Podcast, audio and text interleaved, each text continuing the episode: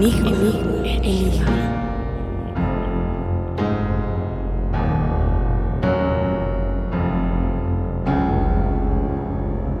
Hola, bienvenidos a todas y todos a esta nueva emisión de Enigma. Esperamos que todos se encuentren muy muy bien desde sus casas. Les mandamos un saludo a todos los enigmáticos perdidos por el mundo porque yo sé que nos ven más allá de Atizapán de Zaragoza. Entonces, eh, démosle la bienvenida a cada uno de nuestros locutores. Mario, ¿cómo estás? Hola, hola, muy bien, gracias. Ya empezando con toda la actitud. Estos son los programas que más me gustan realmente estar. No porque no me gusten los otros, pero estos sí, sí empiezan con otra energía. Claro, energías como la de nuestra querida asesina serial, la Guadalupán. ¿Cómo estás? Muchas gracias por la introducción. Estuve muy bien, siempre con ganas de crear una nueva anarquía, siempre. Eh, el día de hoy tenemos un tema muy, muy bueno que, que espero que les guste bastante. Va a estar interesante el tema y para esto nos va a acompañar Joel también. Joel, ¿cómo estás? Pues igual muy bien, como que estas vibras me gustan, me gusta compartir este tiempo con ustedes, lo disfruto mucho. Gracias por preguntar. Perfecto. Y como siempre, nuestro divertido compañero Fausto. ¿Qué nos cuentas? ¿Cómo estamos? Pues bien, o sea, nada más que Mario tirando la grilla gente que según él da la bienvenida de otra manera. Está bien, se sintió como un ataque personal, pero estamos bien. Fue un ataque personal, una disculpa. Este, pues bueno, vamos a empezar con este divertido programa que va a ser muy enigmático. Entonces, demos la bienvenida a Pam, quien nos va a narrar esta historia. Exacto, el día de hoy vamos a hablar de Julia Tofana. ¿Han escuchado antes de este personaje? Pues hoy escucharán demasiado y nada más quiero destacar, hoy, hoy estoy rodeada de, de puros hombres y creo que... Bendita entre todos los hombres. Exacto. Bueno, pues ya que, ya que. Bueno, no sé si bendita, porque eres Pam. Soy Guadalupe, claro que sí. Empezamos esta, esta investigación hablando acerca de nada más y nada menos que de Mozart Amadeus, ya que retrocedamos un poco el tiempo. En 1791 yacía en su lecho de muerte enfermo, convencido de que lo habían envenenado y seguro de saber con qué sustancia. Él dijo, según esto, alguien me dio aqua tofana y calculó el momento preciso de mi muerte. Ay Dios. Aqua o aqua tofana era un veneno legendario e ideal para llevar a cabo crímenes perfectos. Era insípido, inodoro, o sea, sin olor y transparente, así que pasaba desapercibido. Su efecto podía ser regulado por quien lo administraba, permitiéndole calcular el momento de la muerte a una semana, un mes y hasta un año eh, después de, de empezar a darle este veneno y además no dejaba trazos en el cuerpo de la víctima. O sea, como diría Woody, alguien envenenó el abrevadero, básicamente. Alguien envenenó el abrevadero. Entendí la referencia. Sí, Pam, no. Buena referencia, creo que Pam. Pam no vio Toy Story nunca. Muchas gracias. Sí lo vi, sí lo vi. Por eso esos traumas ahora. ¿Qué quieres decir con eso, Yair? Bueno, la historia de este misterioso líquido que atemorizaba a Europa, porque al parecer fue un, furor eh, allá en Europa a partir de este, de este veneno en la época de este genial compositor Mozart, se remontaba un siglo atrás y contaba que más de 600 hombres habían muerto bajo sus efectos en manos de sus esposas antes de que el secreto fuera revelado. Los detalles de lo que ocurrió, no obstante, son tan oscuros como los de las mejores leyendas. Imagínense vivir en esos tiempos y que esto, esto era posible. Y nadie se dio cuenta, o sea, pasaron 600 muertes para que alguien se diera cuenta que este veneno estaba siendo vendido eh, o siendo comprado por las esposas para, para acabar a sus esposos. Uy, esto va a poner Es interesante. el sueño de Pam, aparentemente. Aquí se, lo dijo con mucho júbilo. Ay, imagínense que pudiera todavía andar haciendo esas cosas. Eso sonó a que ya está planeando por ahí algo. Eso lo digo. Me suena muy posible con los Sugar Daddies, todo eso, esta cuestión de, eh, me quedo con la herencia, entonces una muerte misteriosa con este veneno podría ser muy viable. Y con estilo, con mucho estilo. La versión más conocida asegura que Aqua Tofana era la creación de una noble italiana llamada Giulia Tofana que vivió durante la primera mitad del siglo XVII. Se dedicaba a producir cosméticos hechos a mano, entre ellos ese producto para mujeres que tenían un problema más serio que imperfecciones en sus rostros. Imagínense el nivel de odio que le tenían a su esposo como para que decidieran comprar este veneno y matarlo y, y vaya que sufrían un al menos un mes imagínense quien ya se ensañaba pues al menos un mes. Según sus contemporáneos, el agua tofana se vendía disfrazada de maná de San Nicolás de Bari. Estén al pendiente ustedes amigos si encuentran algo en sus casas. Yo lo sé. Un aceite curativo que supuestamente goteaba milagrosamente de los huesos del santo, o sea, de San Nicolás de Bari. Qué raro. Y que no era raro encontrar en las casas de la época. Entonces era un buen, un buen disfraz para, para este veneno. Como relató la revista Chambers Journal en 1890, unas pocas gotas bastaban para terminar con la vida del más fuerte de los hombres. Administrado en vino o té o algún otro líquido por el traidor halagador, así dijeron en Chambers Journal, producía un efecto apenas perceptible. El marido se ponía un poco de mal humor, se sentía débil y lánguido, tan poco dispuesto que apenas llamaría a un médico. Después de la segunda dosis de veneno, esta debilidad y languidez se hacían más pronunciadas. La hermosa Medea, que expresaba tanta ansiedad por la indisposición de su marido, apenas sería objeto de sospecha y tal vez prepararía la comida de su marido según lo prescrito por el médico, con sus propias manos. De esta manera se administraría la tercera gota y postraría incluso al hombre más vigoroso. El médico se quedaría completamente perplejo al ver que la, la dolencia, aparentemente simple, no se rendía a sus medicinas y mientras aún no sabía cuál era su naturaleza, se le daban otras dosis hasta que finalmente la muerte reclamaba a la víctima. Como, O sea, como overkill, ¿no? O sea, de que te están dando y dando, dando y dando, dando. Como que es bastante sufrimiento eso. bastante lo que les decía, imagínense tratar de alargar este esta tortura para, para el esposo y además pues nadie nadie sospechaba de la de la esposa que era la que preparaba su comida y pues ahí estaba que venenito aquí que venenito acá y así es como 600 hombres al menos murieron por este veneno. Y que seguro en ese contexto muchos de ellos sí se lo ganaron completamente. O sea, ya para que hayan tenido que recurrir a estas medidas, sabemos que en la historia nunca ha sido como muy grato el trato de muchos esposos. Así que yo digo que esos a los ganaron de víctimas, realmente dudo que hayan tenido mucho. Exacto, o sea, recordando nada más eso, eh, la verdadera pregunta no es eh, si estaba mal o no que hubieran, hubieran muerto estas personas, sino qué habrán hecho para, para que 600 mujeres hayan decidido pues matar a sus esposos. Cuenta la historia que Giulia Tofana le suministró esa venenosa sustancia a cientos de mujeres italianas hasta que una de ellas se acobardó antes de darle un plato de sopa envenenada a su marido y terminó revelando todo lo que tantas habían callado. Así que si, no, si no, ella no decía, nadie se daba cuenta. Así de buenos eran en ese tiempo la policía. Si te preguntas por qué había tantas mujeres dispuestas a cometer tal crimen en esa época, como bien decía Mario, recuerda que aquellos de aquellos tiempos de pues de antaño, eh, casarse pues no casarse por amor no era una costumbre tan tan arraigada, los matrimonios, incluso de mujeres relativamente poderosas, eran arreglados sin tener en cuenta cómo sería el futuro de los involucrados y dado que el orden social condenaba a las mujeres a estar siempre por debajo, no sorprende que muchas terminaran en callejones sin salida en los que, si se trataba de un marido agresivo, hasta sus propias vidas podían peligrar, aunque a veces las razones eran otras, como en un caso que encontró el historiador Mike Dash. Hablando de este, de este relato, vamos a hablar de María Aldobrandini. Qué buenos nombres de esos tiempos miembro de uno de los clanes nobles más poderosos e influyentes de Roma. La habían casado cuando tenía 13 años de edad con el duque Francesco Cesi, vástago de una familia muy distinguida. Su padre había sido un científico destacado e íntimo de Galileo, o sea, imagínense. Ya hablando de Galileo ahí. Vaya. Pues ya, ya es otra onda. ¿Qué querías decir, Jay? Vaya, vaya. Mm. Nada más esto.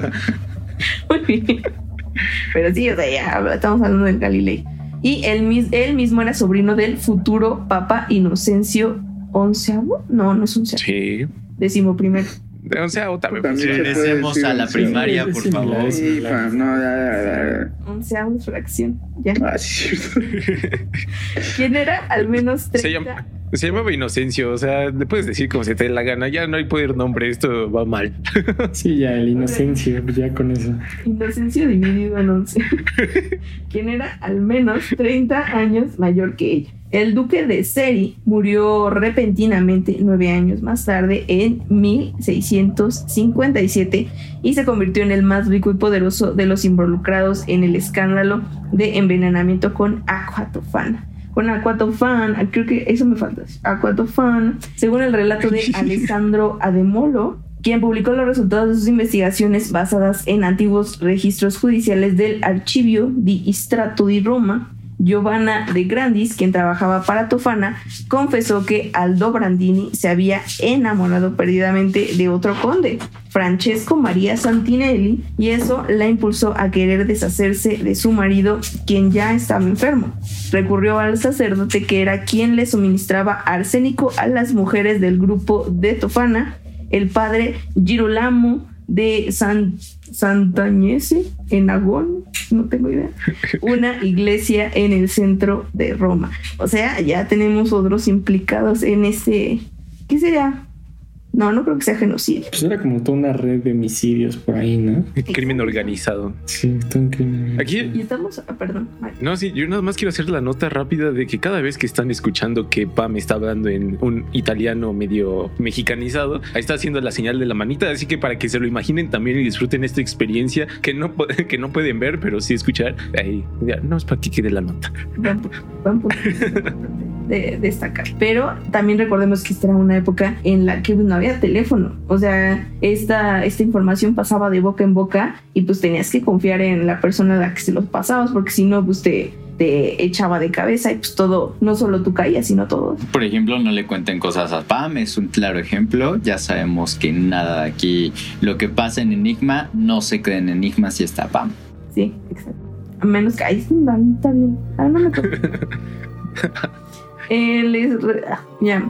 La condesa, ah, no es cierto, ya me equivoqué. El sacerdote le consiguió Aquatofana y unos días más tarde el conde de Ceci yacía en su ataúd. Uy, final, final feliz para ella. La condesa, sin embargo, no logró lo que su corazón esperaba. Su propia familia la encerró para evitar un segundo matrimonio escandaloso y desigual con su amanti, amanti, amante, Con su amante. con su amanti Santinelli. Exacto. Así que, o sea, no sé, lo- los chismes en ese tiempo también estaban buenos, no sé, no sé, este, no se quedaban atrás, ¿no? Con los que tenemos ahora. Y unos años después, cuando se destapó la verdad sobre todos estos envenenamientos, fue sospechosa de la muerte ya de, de su marido. Pero, o sea, aparte ni siquiera había sido por eso que la encerraron. O sea, simplemente la encerraron porque ya no quería que se volviera a casar y e hiciera otro, o- otro escándalo. O sea, imagínense el nivel de sociedad que, te- que había en ese entonces. ¿No van a decir nada? Pues es que, ah, es que te esperas, gracias. Pues sí, no, pero aparte pues, le salió el tiro por la culata, se quedó sin Condici y sin Amantini. ¿Viste Sí. lo que hice ahí? Y pues sí, se quedó ahora encerrado, como nosotros. Exacto. Ya ni siquiera nadie sabía de si era sospechoso o no por la muerte de su esposo. También para evitar el escándalo, nunca fue acusada de este, de este asesinato. El problema con la historia ahora son los detalles. Algunas versiones aseguran que Julia Tofana operaba en Sicilia en la década de 1630. Otras la sitúan esta historia mucho después o en otros lugares, en Palermo, Nápoles y Roma. A veces se cuenta que ella fue quien inventó la poción y otras que la heredó de su madre. No se conoce la receta de tan efectivo elixir, porque creo que sí, más que veneno y demás, pues efectivo sí era. Aunque casi todas las fuentes mencionan arsénico. Y hablando a propósito de este, de, de esta herencia que tal vez sucedió, eh, existe toda una, una, eh, una historia atrás de Julia Teofana porque su madre también se dedicaba a este, a este negocio sucio, además de los cosméticos, y antes de su mamá también su abuela se dedicaba a esto, entonces es toda una, eh, una historia digna de contar que hablaremos en otro momento en Enigma, que va a estar muy muy bueno. Los misterios también se multiplican, según Dash, este historiador que destapó algunas historias, cuando consideramos la controvertida pregunta de cuándo y cómo Tofana encontró su fin. Una fuente dice que murió de causas naturales en 1651, otra que encontró refugio en un convento y vivió allí durante muchos años sin dejar de hacer su veneno porque pues negocio este hasta la muerte, ¿no? Y dispensarlo a través de una red de monjas y clérigos. Varios afirman que fue capturada, torturada y ejecutada aunque difieren en cuanto a si su muerte ocurrió en 1659, 1709 o 1730. En un relato especialmente detallado, Tofana fue sacada de su santuario y estrangulada, tras lo cual su cuerpo fue arrojado por la noche a la zona del convento de donde la habían, la habían sacado. O sea, creo que por todos lados su final estuvo muy... O sea, pero como la, la agarraron, la mataron y después la aventaron otra vez de vuelta.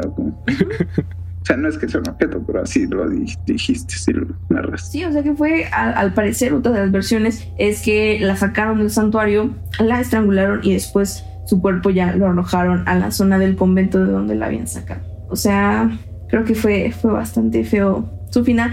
Otra versión que existe es que, eh, pues recordemos que en este mundo lleno de resentimientos y conflictos, los clientes de ella aumentaron rápidamente y también los problemas. Julia dejó de vender el veneno, o sea, dijo, no, no, no, ya, creo que es momento de parar. Y se mudó a un hermoso apartamento en el Húngara, en el barrio de Trastevere. Comenzó a vestir como una dama de la alta sociedad y se apartó de este negocio familiar, entre comillas. Incluso se dice que pasó alguna temporada en Nápoles y en la corte de Felipe IV. O sea, esta suena mejor, pero pues, no termina ahí ya. Sí, Es el final feliz. No.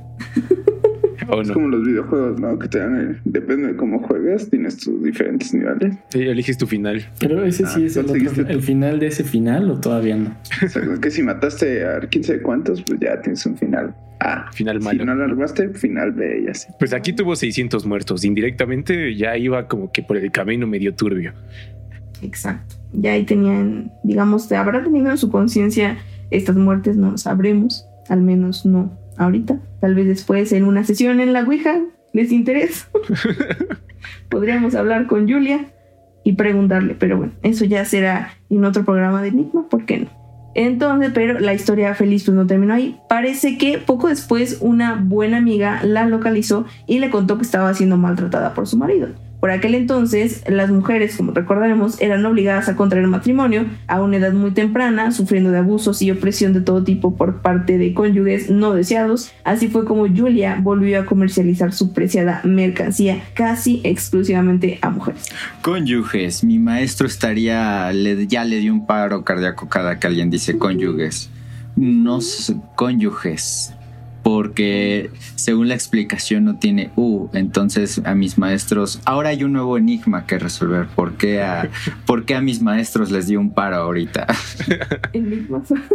Ju- Julia haciendo de las suyas una vez más, ahora ya sin elixir, matando gente por la pura ortografía. Exacto. Déjate.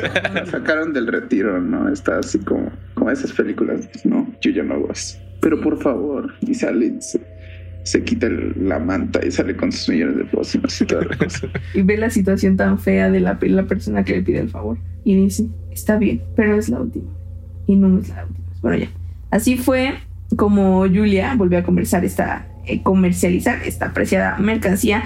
Pasados unos años, una de sus clientas, que es, recordemos ya la versión que tenemos, eh, que habíamos platicado un poquito antes, fue María, María, es que no tiene acento, no tiene acento, entonces voy a decir María. María Aldobrandini, esta condesa de Seri, que, que fue la que estaba ansiosa por deshacerse de su marido y que a la mera hora se echó para atrás. Al parecer ella es, sí fue la culpable de que Julia fuera arrestada y juzgada y de acuerdo a estas declaraciones de la propia condesa. En este juicio se alegó que aquello no era más que un agua para el cuidado de la piel y ahí me imagino que la prueba era, a ver, tómala, a ver, tómatelo y ya esa era la prueba maestra. Según algunas versiones, volvemos a las versiones, porque pues al parecer no vamos a tener al, al menos una, una versión final. Eh, quedó libre, otras la entre- entremezclan con el fatal destino de su madre, añadiendo que fue ejecutada en Roma, en Campo de Fiori, junto a su hija o hermana Girolama Espera, oye, Girolama, como la astroliga de la Lúngara. Otras y otras tres mujeres culpables de envenenar a sus maridos, porque recordemos que seguramente esta María Aldo Brandini pues soltó la boca de más quien le habrá recomendado a, ¿a Julia. Se me. ¿Cómo, cómo sería la plática? Tu marido te está sonsacando, Pues te está engañando, te está golpeando. Ajá. Pues aquí tenemos un veneno, un veneno bueno, así como con acento cubano. Ahí no. Ay, no, ajá, ay, no. Y pues ella dijo, ay sí, y luego dijo, ay no. Y así es como echó de hecho de cabeza a Julia Tofana y a otras tres mujeres culpables ya de envenenar a sus maridos y que de plano no se arrepintieron e hicieron la, el asesinato. En la vida de Alejandro VII, el cardenal Pallavicini habla del dispensario de Julia Tofana, vía de la penitenza, como una carnicería silenciosa de maridos. Oye, yo más que catalogarla como una carnicería silenciosa de maridos, la categoría como la neni de los venenos. O sea, wow. Mira, y aparte dicen que ella viene de Sicilia, ¿no? Entonces prácticamente hizo crecer como toda la mafia siciliana por ahí, entonces. Te dijeron, ¿dónde entregas, neni? Con la mafia. Bah. Todavía no había pistolas, creo, ¿sí? Es Yo digo, spoiler alert. Yo digo que sí. Sí, Proyectiles. eran más sanguinarios antes de las pistolas. Lo que no había eran baños, ¿eh? O sea, esta gente era puerca. olía feo, ¿eh? Ayer. Solo para que te des una rarito. imagen de que. Sí, también por eso decían, ahí va el agua y aventaban el agua, pero pues de, de otra agua, ¿no? Luego dices, ay, qué cu- bueno, qué interesante ver esa época, pero pues, luego te acuerdas. Qué cool no bañarte, dice. No. No, sí. Otro secreto revelado. Otro enigma. Enigmático. Yo sí me baño y me gusta bañarme, quiero que quede claro. No ando como los italianos en, en esos tiempos, o ahorita todavía. ¿no? Ahora diciendo que los italianos son apestosos. Muy bien. ¿Alguien conoce? Pam. xenofobia. Así nunca obtendrás tu residencia italiana, ¿eh? Ni conocerás a ningún italiano. Despídete de ese pasaporte italiano. No, no, no. Oigan, ya.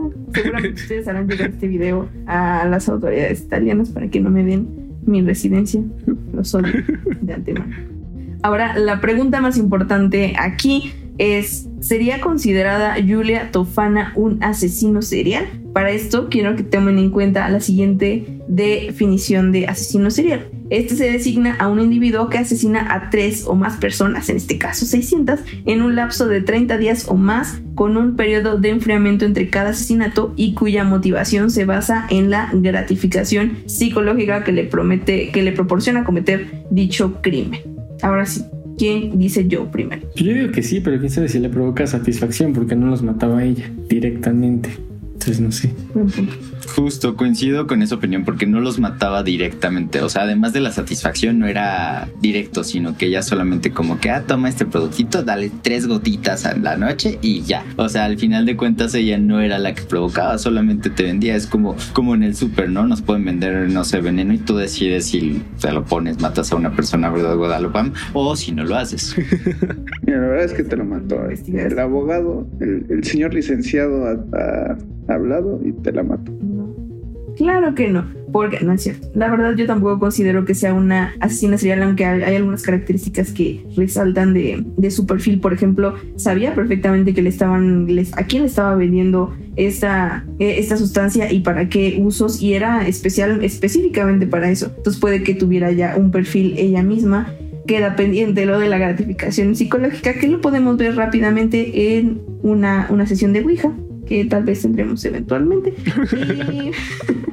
Y finalmente, pues creo que sí, estoy de acuerdo con ustedes, no, no encajaría en este término, pero pues quien tiene la mejor eh, opinión es quien nos escucha, ya ustedes nos dirán si sí lo consideran o no, pero ya terminamos este programa. No se olviden de escucharnos en Spotify, porque ya somos un podcast. También seguimos en Enigma Sem en Facebook e Instagram. Y les recordamos, cuídense, quédense en casa, si no se quedan, pues, burocas, gel, lavado de manos y otras cosas. Muchas gracias. O si, si lo intentan, que no se den cuenta también. Nosotros no lo dijimos. Bye.